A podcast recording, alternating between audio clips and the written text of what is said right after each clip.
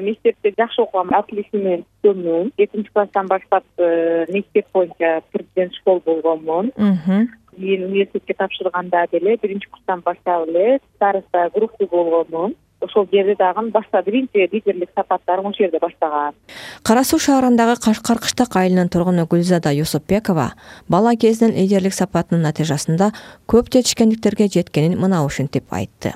Алардын бири эки миң жыйырма биринчи жылы апрель айында жергиликтүү кеңештерге шайлоо учурунда кашкар кыштак айылдык кеңештин депутаты болуп шайланды.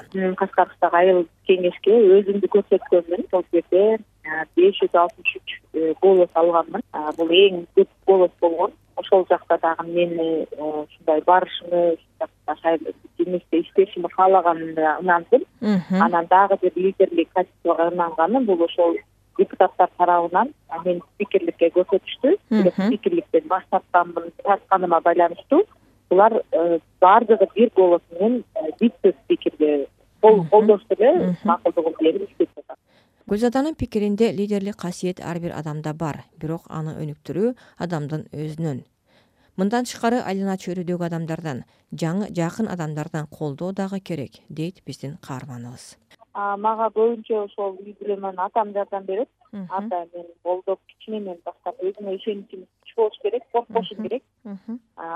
Мыйзамдан чыкпашым керек бул эң негизги мыйзам бул өзүңө болгон ишеничиң деген. анан турмушка чыкканда дагы ушу жолдошум колдоп мен дай уга биип мага дос болуп жандаш ошолор дем берет да атам менен жолдошум кыргыз коомчулугунда аялдардын сап башында туруп лидерликке жетүүсү оңой эмес. Түрдүү көз караштар туура эмес түшүнүктөр дайыма аялдардын ийгиликке жетүүсүнө тоскоолдук болуп келет. Гүлзада мындай кыйынчылыктарга өзү да дуушар болгонун бирок башкаларды ишендире билгени менен андай кыйынчылыктардан утуп чыкканын белгилейт. Гүлзада юсупбекова аймактагы мектепте директордун уюштуруу иштери боюнча орун басары мектептеги иштерден тышкары өзү түзгөн ак ниет коомдук фонду аркылуу жаштар борборун иштетет.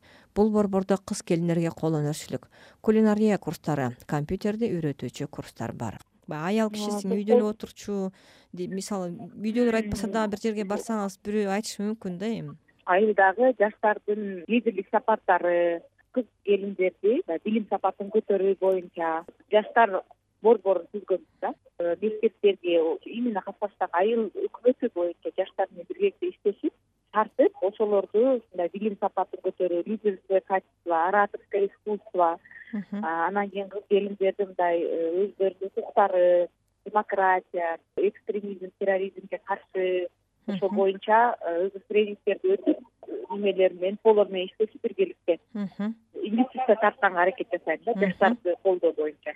Каарманыбыз отуз беш жашта болсо дагы жарандык активдүүлүгүн кеч баштадым деп өкүнөт. Эртерээк эле баштайт элем он сегиз жашыман эле баштайт элем да. Жыйырма сегиз жаш өтө кеч болуп калган. Ого чейин канча иштебурса болду. Фонд курбасак деле өзүбүз мындай уюм катары түзүп уюм катары өзүбүз баштасак боло берет эле да